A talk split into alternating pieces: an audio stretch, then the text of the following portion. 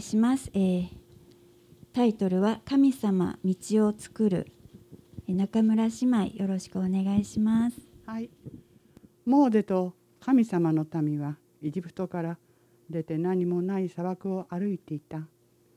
どこへ行くあてもなかったけれど神様が必ず道を示してくださるはずだった。お前たちのふるさと新しい特別な場所に連れて行ってあげるからね約束してくださったからだ。私はそばにいてお前たちを必ず守るから安心しておいで。その言葉通り神様は大きな雲の柱をみんなの先頭に置いた。その後を歩いていくと昼間の暑い風を遮ってくれた。夜になって止まって寒寒い砂漠の夜に休むみんなを燃える火のように照らして温めてくれた。そんな風にして旅を続けたみんなの前にある日とてつもない大きな海が立ちはだかった。一体どうやってここの海を渡っていったらいいんだろう。考えていると何やら嫌な地響きが聞こえてきた。馬の鳴き声と足音が聞こえる。目を凝らしてよく見た。みんなはそれが何かわかると大騒ぎになったそうパロとその軍隊がみんなを捕まえに追いかけてきたのだ。パロはまたもや気を変えたのだ。私の奴隷ども一人の残らず連れて連れ戻すのだ。とパロはそう叫ぶと馬に乗った600人の襟抜きの兵士とエジプトから銃を集めた戦車に命令した。さあ神様の神様の民はどうしたらいいんだろう。海辺に沿って歩いていくまでには遠すぎて時間がかかる。海は深いし大きくてとても泳ぎきることなどできない。渡っていける。船もない。今となってはパロの軍隊が迫っていて後ろに引き返すこともできない。もうパロの兵士たちの抜いた剣が砂漠にじりじりと照りつ照りつける太陽の光を受けて眩しく光るのや戦車という戦車が次々波のように押せて押し押し押し寄せる様子が間近に見えた。こうなると落ち着いてなどいられない。もうダメだ。ここで死ぬしかないんだ。みんなが金切り声を上げた。大丈夫だ。モーセは言った。でも一体どうしたらいいんだ。もうお手上げだ。誰もが叫んだ。神様は私たちが何もできないことぐらい十分ご存知だ。神様がどうにかしてくださる。私たちはただ信じるんだ。そして待つんだ。モーゼが言った。でも逃げ道はないんだぞ。ほとんどが泣き出した。神様に逃げる道を作ってくださる。モーゼは言った。もうおしまいかと思われたその時不思議なことが起こり始めた。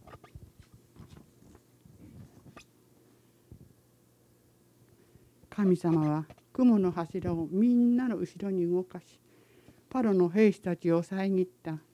それから強い風を東から起こさせ海の上に一晩中吹きつけた。すると海は左へ右へと水が分かれ二つの水の柱が出来上がった。ちょうどその真ん中にぬかるんだ。一本の道が現れた。モーゼとみんなはその道を歩いて無事に向こう岸にたどり着いた。けれどもパロの軍隊を後を追うと水の柱は一気に崩れすべてを飲み込んだ。向こう岸に渡った神様の民はみんな無事だった。みんな大喜びで歌い踊り笑いそして神様に感謝を捧げた。逃げ道は一本だってなかった。はずなのに神様が作り出してくださったから。それからずっと後になって神様はもう一度逃げ道を作ってくださる。しかもまた全く逃げ道のないところに。最初から神様の子供たちは神様から走って逃げて隠れた。神様なしの人生に幸せなんてありえない。神様はご存知だった。でも神様の子供たちは自分の力ではもう神様のところに戻ることさえできなくなった。道に迷い帰る道を忘れてしまった。でも神様はちゃんと知っておられる。いつか必ず教えてくださる。終わりです。ありがとうございました。今日の、えー聖書箇所をお読みします。マタイの福音書6章9節10節です。だからこう祈りなさい。天にいます私たちの父よ。皆が崇められますように。御国が来ますように。御心が天で行われるように。地でも行われますように。では、えー今日のメッセンジャーはジョーさんです。えータイトルは主の祈りパート1です。お願いします。えー皆さんおはようございます、えー今日またよろしくお願いします。あの金曜日に近所の綿藩に行ったんですけどもね。あのその時にあのほうれん草が99円。あらお安いってね2束ばっかり買って帰ったんですけども。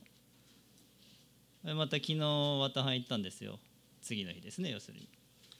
そしたらほうれん草159円。一晩で6割ぐらい上がったんですね。なんでかなと思うんですけど。まあ綿半の名誉のために言ってきますけどしいたけは安くなってましたね。120円ぐらいのが99円になってましたしいたけは安くなったなって。こうやって物の値段とかねあの人の価値観とか考え方とかはね変わります。しかし主の御言葉はとこしえに変わりません。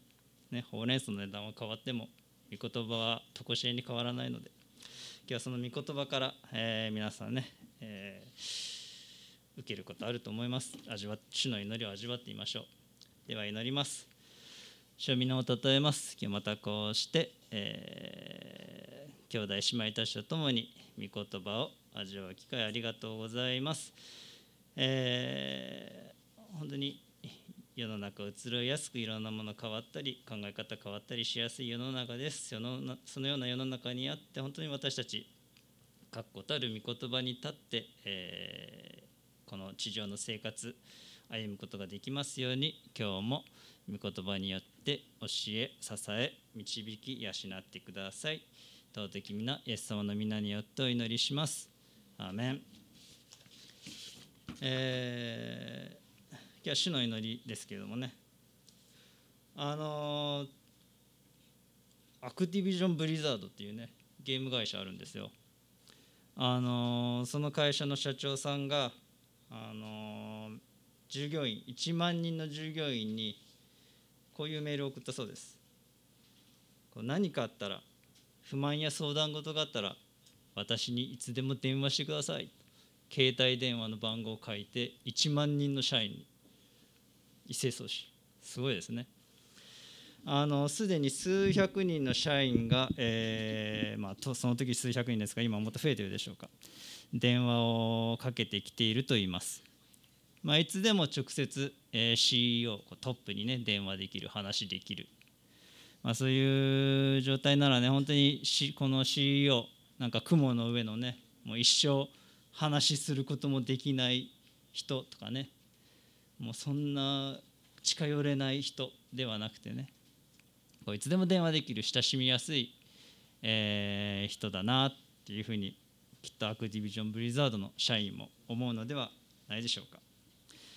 さて世界の CEO である、えー神様とのね、えーこの交わりの手段そして祈りがありますよね。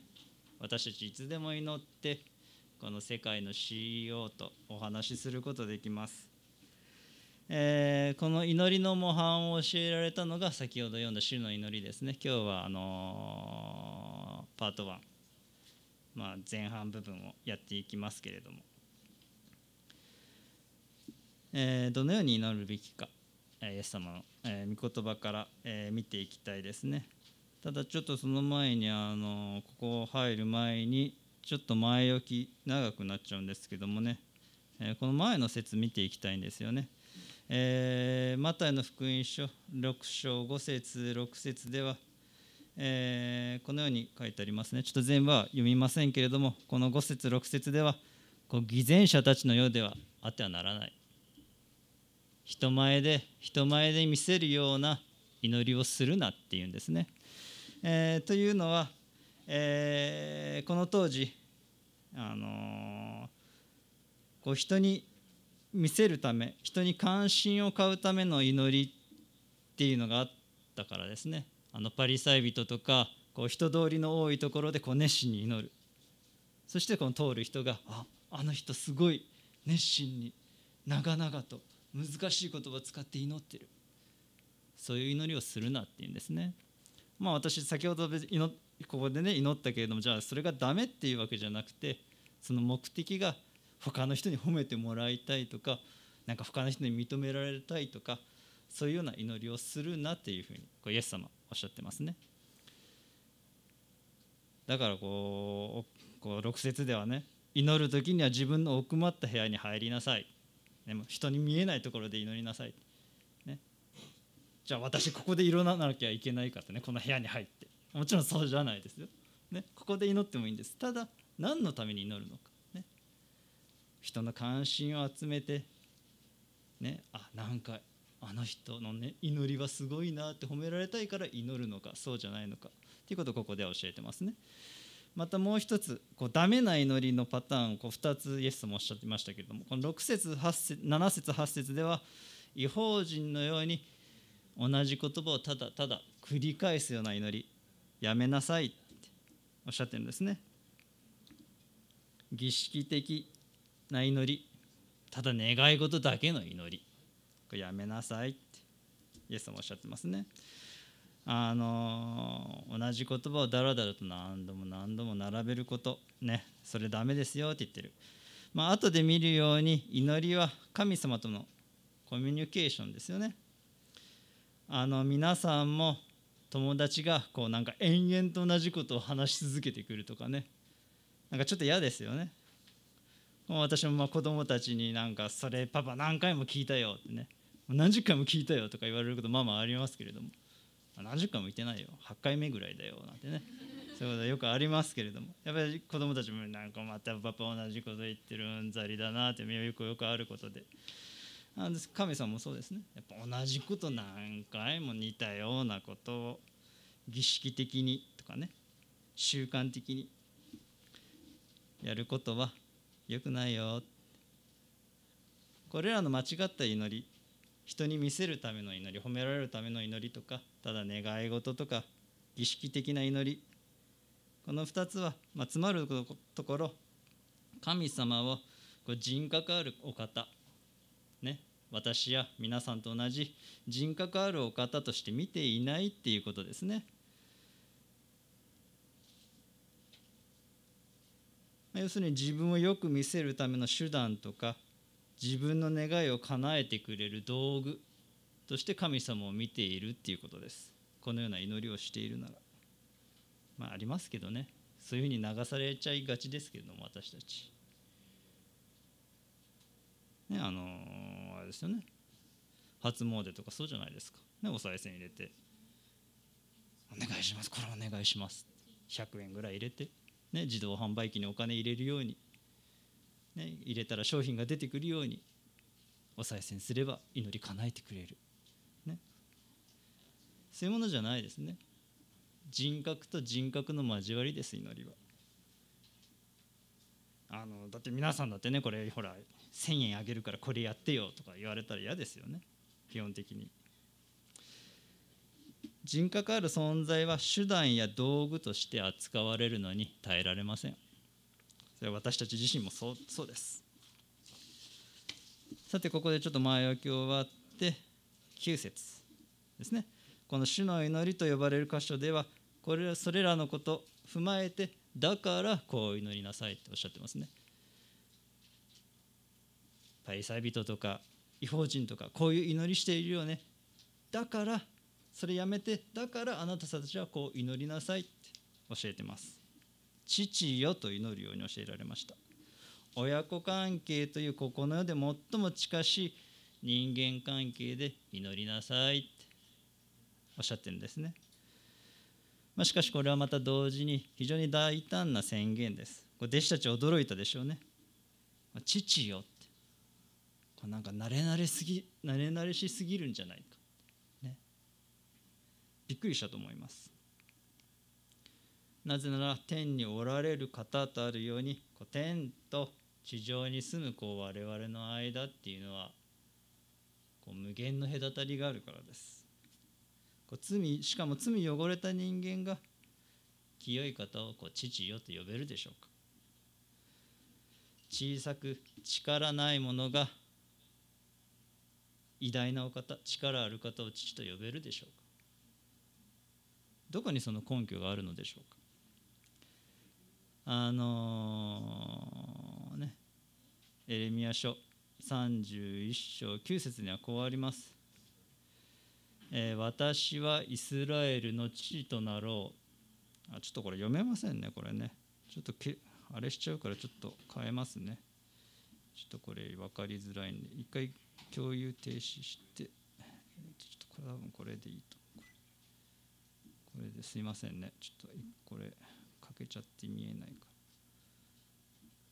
これでいいんじゃないかな。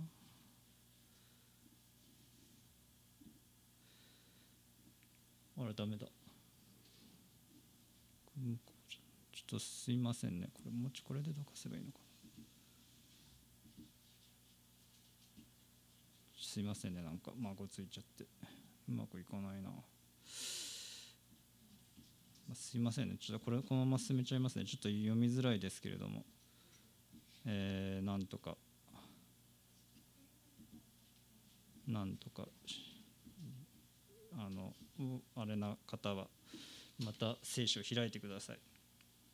あのここにエレミア書には、えー、私はイスラエルの父となろうってありますね。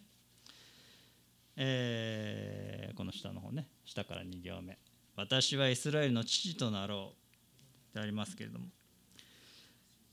えー、どういうことでしょうか。あのここの説の背景はこうイスラエルがバビロンに連れられていった。神様に逆らって神様の罰を受けてバビロンに連れられていった。多分一月ぐらい前にやりましたけれどもバビロン保守ですね。が背景にありますね。罪罪のゆえにバビロンに捕らえられていった、えー、イスラエル人たち。だけど私はあなたたちを再びイスラエルに戻すよ。エルサレムに戻すよ。私はイスラエルの父となるよ。っていう神様の宣言ですね。本来許されるはずのないもの罰を受けて当然のものが恵みに値しないものがバビロンの地から約束の地イスラエルに戻ってくる。その約束の言葉の中で語られました。それは現代に生きる私たちも同じです。本来罪深いものとても父よなんていう呼べないもの罪の中にあるものが神様の憐れみによって私はあなたの父になるよって言ってくださるんですね。あのヘミングウェイってありますね。ヘミングウェイっていうあの小説家いますよね。あのその短編小説で、えー、こんな話があります。スペインのあるお父さんが家出した息子と和解を試み新聞に広告を出すんです。パコ火曜日の正午まるまるホテルで会おうすべてを許す父より。あのパコって言いましたね。パコっていうのはあの名前です。スペイン語では最もありふれた名前男の子の名前だそうです。パコすべてを許すよ。ホテルで会おう。そして火曜日になりました。約束の場所に出向いたお父さんは予想外の光景に驚きます。そこで待っていたのはなんとパコと名乗る800人の若者たちだったのです。要するにそれほどまでにこうお父さんとの和解を望む息子たちがたくさんいたんですね。あパコと呼ばれてあこれ俺のことだ。俺の父ちゃんが呼んでるんだ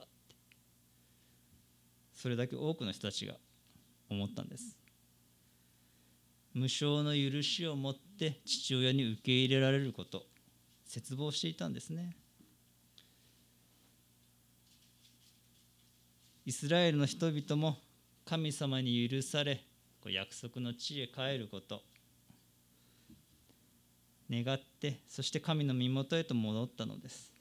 そのようにして神様は私があなたたちの父になろうって呼びかけてくださるんですね。許すよ。すべて許すよ。だからおいでって。あのー、ところでね普通あの詩篇の祈りとか見てみるとねあの、神様のことを大体偉大なる方とかね万軍の主とか力ある神アブラハムの神のようなこう呼びかけ目立ちますよね。もちろんそれら一つ一つはもう神様の偉大さとか素晴らしさとか誠実さとか表す良い呼びかけですけれどもそれも悪くはありません全然ね。もちろんそう祈っても良いです。しかし「父よ」という呼びかけはこれより一層親密なもう近い関係を表しますよね。他の何よりも父よっていう祈り方。そのような態度姿勢で祈りに臨むことが求められています。それは本当に父とこのような、ね、人格対人格の触れ合う関係です。神は祈る時目の前におられます。しかしここでもう一つ、えー、ありますね。しかし罪汚れた人間がどのようにして天におられる方に近づきえー、ましてや親子の関係で祈ることができるのでしょうか、ね、いくら神様許すよそれだけでいいのでしょうか。あの、ヤクザの世界ではねあの親分のことを親父って呼びますよね。呼びますよねって言われても分かんないかもしれないけど、まあ、私あのヤクザの親だったんでねこう父親がお「親父」とか言ったりねあのその子分逆に子分が父親のことをこう兄さんとかねこう呼ぶのよく聞いてましたけれども子分のことは射程とか呼んだりねもちろんその親父っていくら呼んだとしてもねこれもちろん本当の親子ではありませんよね。しかし親子のようなね、まあ、しかし実の親よりも強い絆を呼び表すのに親父って呼ぶんです。あのその絆取り結ぶのにあの親子の杯っていうこう儀式があるそうです。形式にのっとって親分から与えられた杯にこう満たしたお酒を飲み干すんですね。こちあの親父から杯与えられてそれを子分は飲むんです。こうして、えー、まあ杯を交わすことによって一家の名乗りが許されてこう名刺にもこう何々組ねなんとかなんとかって名前つけてこう組織の看板が使えるようになるんです。そうじゃないと勝手に何々組って名乗ることできません。ちゃんと親子の杯交わさないと。実の親子よりも強い絆がこの杯によって交わされる。まあ同じようにクリスチャンも神様と親子の杯を取り交わすことによってキリスト組、クリスチャンを名乗ることができます。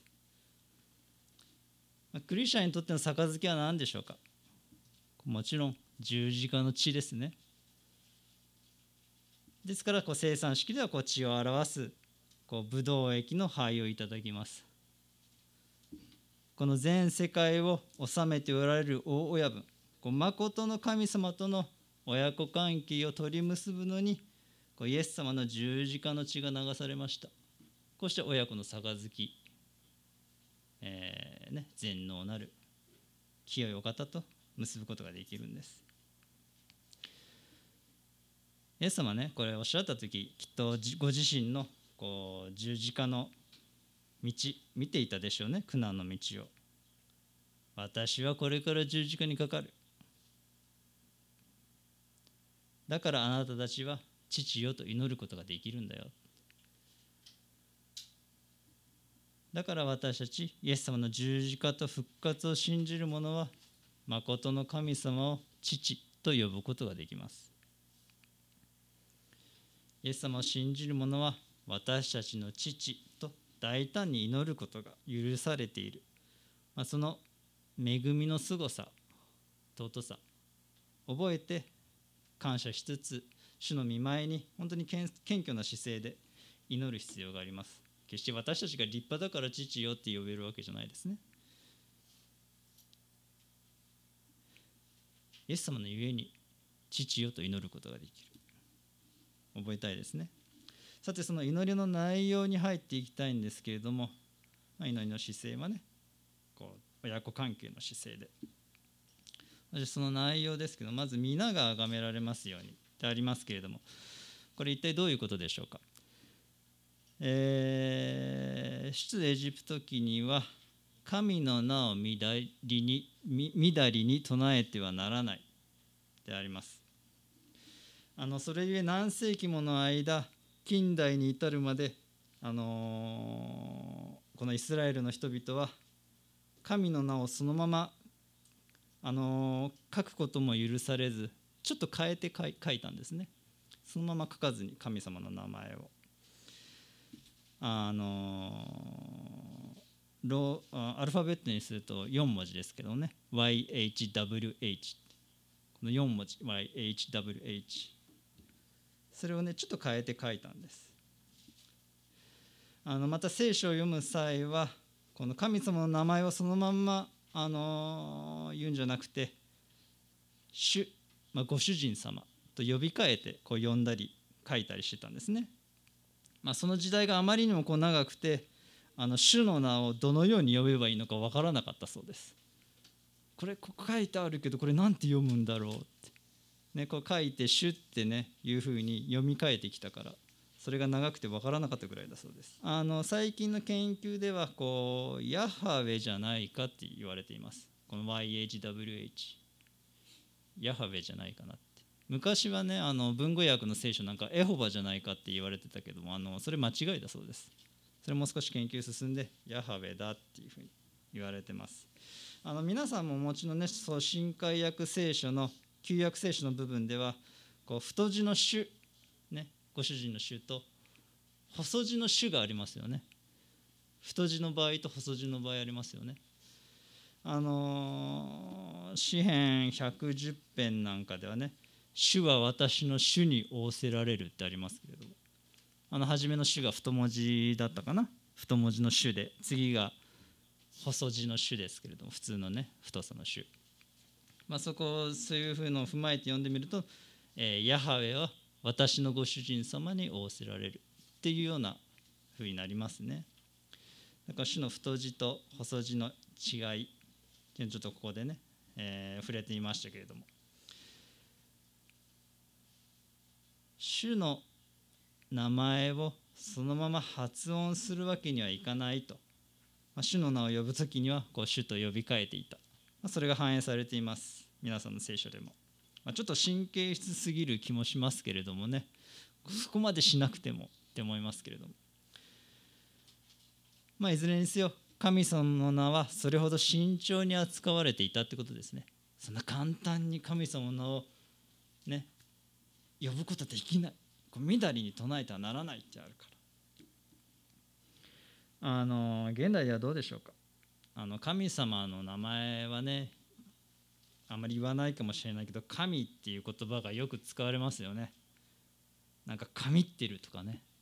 マジ神とか言いますよね。皆さんも聞いたことないですか？なんかすごく面白いゲームは神ゲーとかね言いますまあ、一種の形容詞みたいにね使われてますよね。すごいっていうような意味で気軽に使われてます。俺神とかねなんか言ったりします。それもしね私自分の子供が使ってたら注意するね、まあ、今のところは見たことないし知ってないとは思うんですけど、まあ、皆さんも周りのね、まあ、自分特に自分の子供がいてたら注意してあげてください。単に神様はただすごい方じゃありません。ね、それ以上の方です。人が考えるに及ばない人の手に及ばない凄さをお持ちの方でそんな何か比較してねできるものじゃありません。この世の何かに比較はできません。それやっぱり神様を崇める一つの、えー、姿勢ですよね。ここの部分直訳してみるとこうなります。あなたの名が清くされますように。なんか面白いですよね。変ですよね。なんか神様の名前まあ名前っていうとまあその人自身を表すものですけれども当時のヘブル人の文化においてはその名前っていうのはその存在そのものを表す。まあ日本でも似たようなとこありますよね。名前っていうのはその人そのもの存在そのものを表すっていうのはね。神様の名前神様清いのになんで清くされるってどういうこと？あのそれは清いものとして取り扱われるようにっていう意味です。あのね要するに神様の名を誰かが清くする。ね。誰がそうするのでしょうか。もちろん神様の名をこう清い実際に清いものとして、えー、取り扱うことを求められているのはこう私たち一人一人ではありますけれども神様がそのように促し私たちの鈍い心に働きかけ神様ご自身の清さを表す、ね、こう世界に表すご自身の名を聖なるものとして取り扱われるようにしてくださるということですね。神様がご自身の清さをこの世界に表してくださるということです。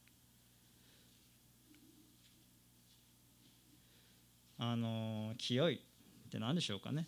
なんとなくなんか清いっていうとなんか清い正しいみたいなイメージ。清潔とかそういうイメージがありますけれども。確かにそれもありますけれどもこう清いのもともとの意味っていうのはあの切り離されているという意味だそうです。あのこの世の罪こう汚れから一切切り離された完全に清い方です。だから時々私たちはあの神様の清さあまりにもすごくて理解を及びません。ここまでか。ってね。立法なんか読んでみるとここまで神様の水準高いのかって圧倒されます。そのような清さです。あの、私たちには本来神様の清さを知ることはできません。なんとなくなんとなくは知ることはできても完全に知ることはできません。ね、神様からのこう働きかけ、ね、精霊様が宿らなければできないことです。えー、それらのことを踏まえてこう見てみるならこの祈りはこう神様ご自身の働きかけによって神の名が清いものとして私たちが理解しそのように全世界でえー、崇められますように、え、私たちがその働きなすことができますようにという意味でしょう。神様に対する祈りであるばかりかこう私たち自身に問いかけ促す祈りです。それは実に私たちを謙虚にさせます。私たちが神の名を知るだけではなくそれが清いものとしてここの世でこう確立されることを望む。そのようにする祈りだからです。しかし自分の生活を振り返ってみるなら神様の名を清いものとしているばかりかむしろ神の名を汚しているんじゃないかなって思える時ありますよね。すべきでないことをし言ってはならないことを言い本来なすべきことをなさない。しかしイエス様はこのように祈りなさいおっしゃってくださったんですね。私たちの弱さを知りながらもなおそのように進めてくださったんです。私たちのために。あのさっきのね親分と子分ねこうヤクザの例えですけれどもキリスト組神の皆の看板を背負ったクリスチャンはこう神の名が崇められるような働きや生き方が望まれます。そしてそのように祈るのです。決してキリストの看板を汚すようなことがあってはなりません。ヤクザもねヤクザのメンツっていうのがあるんです。何々組の看板背負ってるならもうこう引くわけにはいかないんです。場合によっては、ね、よく似てますよね。そういうとこではヤクザ社会とクリスチャン社会。ね。ヤクザも兄弟とか言うしね。ね教会でも兄弟姉妹言うじゃないですか。ね。ヤクザもこの上納金って納めるんですよ。ね。私たちも献金します。これ意味は違うけれども。ね納めます上にね。よく似てます。ね、義理と人情を重んじますよね。ヤクザヤクザ社会は。まあ、あくまでその組内の義理人情だろうけれども。私たちもね義理人情。こうしっかり持つことをこう求められています。よく似てますよね。キリストの看板背負ってるからです。あああの人見るとキリストって大したもんじゃないなってね言われないようにしないと。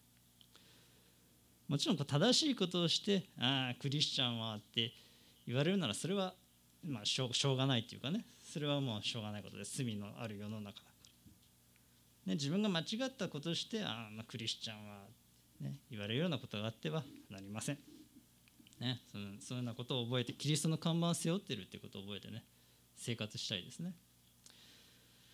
さて次にあの三国が来ますようにですけれどもあのこここういう意味になりますね。あなたの王国が来ますように、ね、他の誰でもない神の国がこの世に来ること。それが救いの究極的な目的です。あのここにはこの世はサタンの支配下にあるっていう前提がありますね。なぜならエピソビトの手紙には2章2節には、えー、その頃はそれらの罪の中にあってこの世の流れに従い空中の権威を持つ支配者として今も不従順の子らの中に働いている霊に従って歩んでいました。ってありますよね。要するにこの世はサタンが支配しているっていうことです。だけどいつかあなたの王国が来ますように、ね、神様の国が来るよ。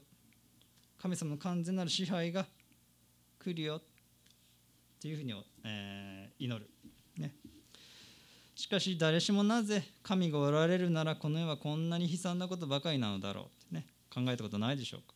神様いるんならなんでこんなひどいことが起きるのって。善より悪が栄えているように見えます。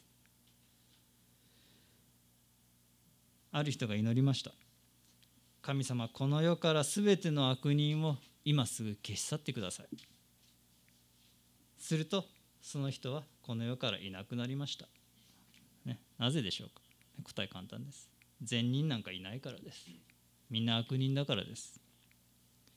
サタンの支配下にあるこの世はサタンにつく人サタンのしもべ。ですよね。あの救いとはいろいろな見方がありますけれどもサタンの支配下にあった人が神様の支配下にこう置かれる。ね、移し替えられる。それが救いっていうのは一つの見方ですよね。あのー、もちろんね救われて、えー、神様の支配に移されてもやはりサタンの支配にまた引き寄せられる自分っていうのは確かにありますけれども正直言えば。でも神様がご自身の支配下に移してくださったんです。あの王国ってここはありますけども王国っていうのは神様の支配が及ぶところってことですよね。だから神様の支配が来ますようにっていう意味もあるんですけれども。神様の全き支配がこの世に完全になされますようにとの祈りです。王国ってあれですよね。領地がありますよね。ここ王国。この王の土地、ね、王の権威が及ぶ領域。王の支配の及ぶ領域。あのこの世にねこの、えー、あなたの王国が来ますように。それはもちろんまず第一に、えー、自分自身含んでますよね。まず私の内側に御国すなわち神様の完全な支配が来てそして周りも変えられていく。内から外へっていうのはこう聖書の、原則の一つです。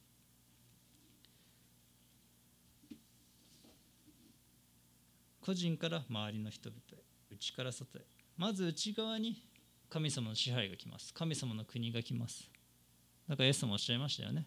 神天の御国はここにあるそこにあるって言えるものではないよ。ってね。まずあなた方のただ中にあるのです。なぜならまず私のうちに神様の支配すなわち神様の国が来てこの世界も変えられていくからです。その神様の支配、えー、どういうものなのか。っ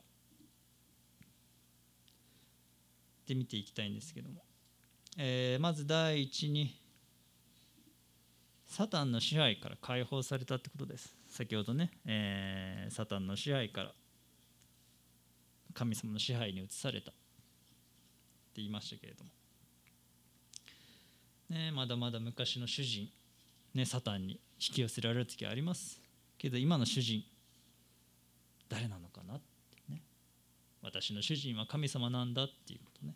覚えたいですね、えー、そして第2に、えー、神様の働き人となるっていうことです。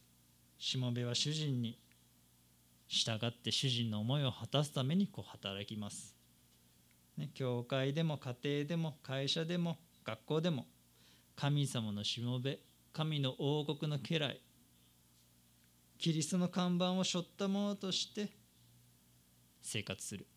それ心がけるでしょう。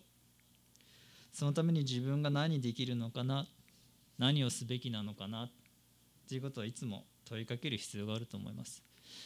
これは本当に神様のしもべとしてやっていいことなのかな逆にあれしなきゃいけないことなのかな神様のしもべならこうするよな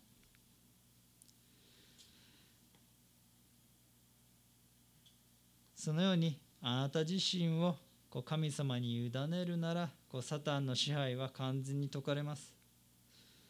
そして神様神の支配神の国がこう周りの人々の呼びます。その勝利はもう確実なものです。約束されてます。というのは、えー、コロサイ人の手紙にはこうあります。神はキリストにおいて全ての支配と権威の武装を解除して晒し者とし彼らを捕虜として凱旋の行列に加えられました。とあるからです。まあ要するにこういうのはサタンの支配をこう完全に解いたよ。サタンに勝ったよ。っていうことですね。あのまあ神の国まあ内側に自分のうちに来る神の国ってねこれでいいかもしれないけど、まあ、実際に来る神の国ねイエス様が来られて。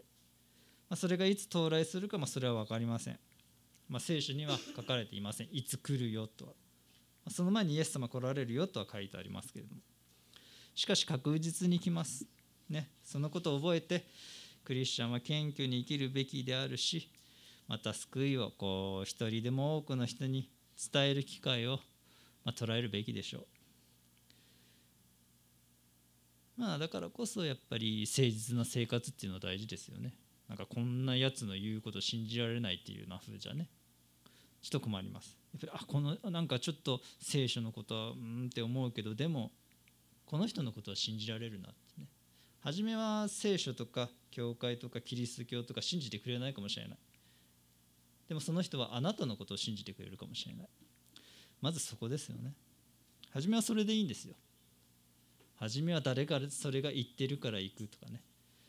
誰それがいるから行くでいいんです。初めはね。ずっとそれだったら困りますけど。でそれでそのうちに教会に来ているうちにキリストと出会う機会捉えられる。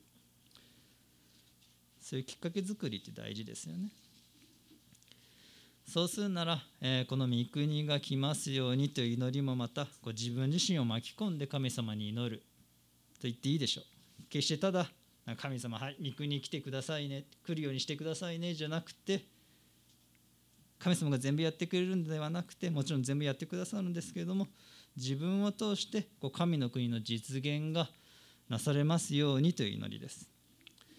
神様の見業とその恵みに驚きながらも感謝し期待して祈る祈りです。えそこ次の箇所見ていきたいんですけど「御心が天で行われるように地でも行われますように」とありますけどえー、すごいですね。この地上に神の国が実現して神の皆が全ての人に褒めたたえられ神様の御心、まあ、神様の思いですね。が完全にこの地上でも実現するようにっていう祈りです、まあ、ここで行われるという約束訳されている言葉はこう実現するとかなるとかね。御心が地上でなりますように。神様の思いが実現しますように。すごいですね。実現不可能なことを祈るのではなくやがて実現することを祈るのです。いやもう実現しつつあるって言っていいでしょうね。今も実現しつつあることを完全にいつかなりますように、まあ、細かいことはねどういうふうに実現するか分かりませんけれども。やがて来る次の世に向けて期待して祈る祈りですね。この罪汚れたこの地上がこの世が完全に神様の御心がなされるように変えられる、まあ、今はサタンの支配にあるからもうサタンが支配してサタンの思うようにやっている世界です、まあ、そのもちろんそれ神様が上におられますけれども、ね、だけど次の世ではサタンが滅ぼされて完全に御心がなる世界。なんか不思議ですよね。どんな風なんだろうってね。罪のない世界なんて想像できませんよね。例えばあのね皆さん家出る時鍵家の鍵かけたと思いますけれども、かける必要ないでしょうね。泥棒がいないから、ね、もう鍵なんかかけなくてもいい。誰もそんな悪意持って家の中入ってくる人いないから。ね。あのクレジットカードキャッシュカードとかのね暗証番号だって入れる必要ないですよ。そんな盗む人いないから、ね、警察いらないんじゃないですかね。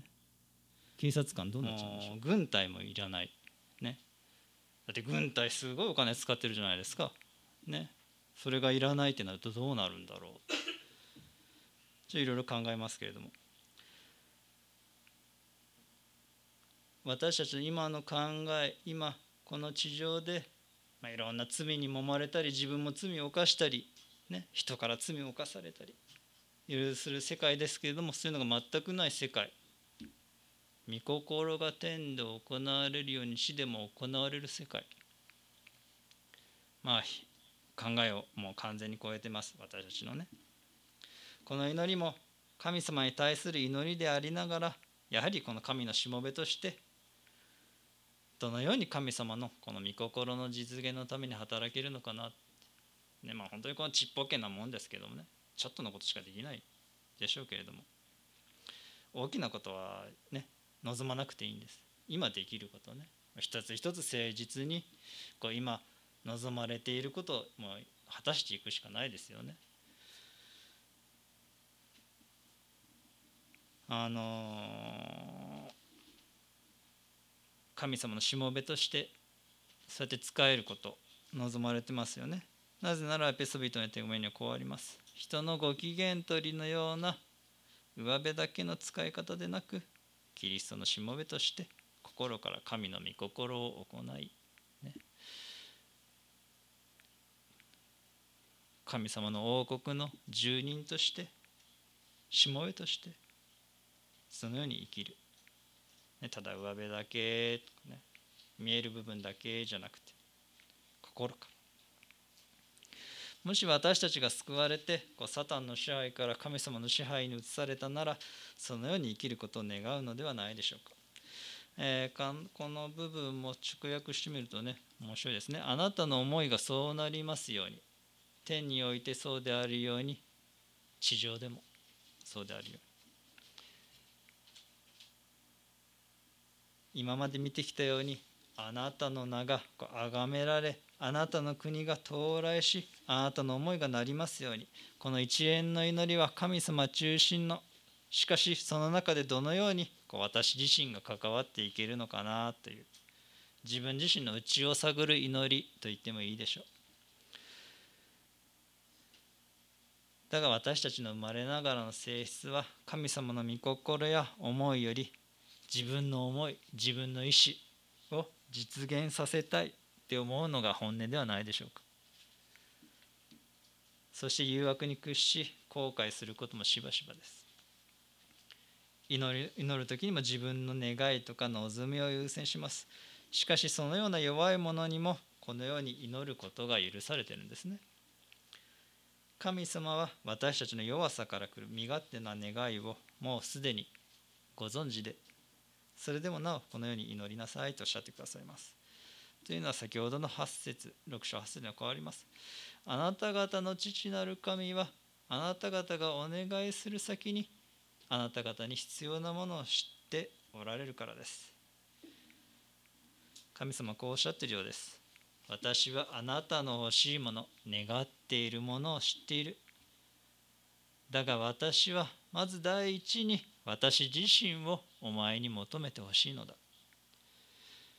私はあなた以上にあなたにとって本当に必要なものが何かを知っているからだとおっしゃる方です。イエス様も祈りの中でご自身を父なる神様に委ねましたよねあのゲッセマネの祈りで有名な子ありますよね。我が父よできますならばこの杯を私から過ぎ去らせてください。しかし私の願うようにではなくあなたの御心のようになさってください。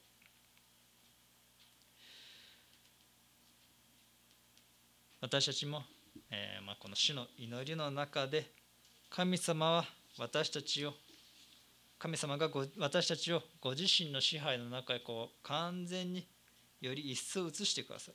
そして私たちをこう作り変えて神様を崇めるものへと変えてくださっている。その力も与えてくださっている。今その過程にあるんだっていうことをね、えー、そのような期待を持って主の祈りを味わっていきたいですね、えー、今日はこの神様の対する祈り神様への祈りをね、えー、やりましたけども次回、えー、またね続きを次回にします、えー、では祈ります。主よ皆をたたえます。今日またこうして、えー、御言葉を味わう時をありがとうございます、えー、主よ本当に、えー、この地上に皆が崇められ御国がきそして御心が行われますようにそしてまた私たちが本当にそのように心から祈りそしてそのように生きることができますようにどうかこの1週間も助けてください。尊き皆イエス様の皆によってお祈りします。アーメン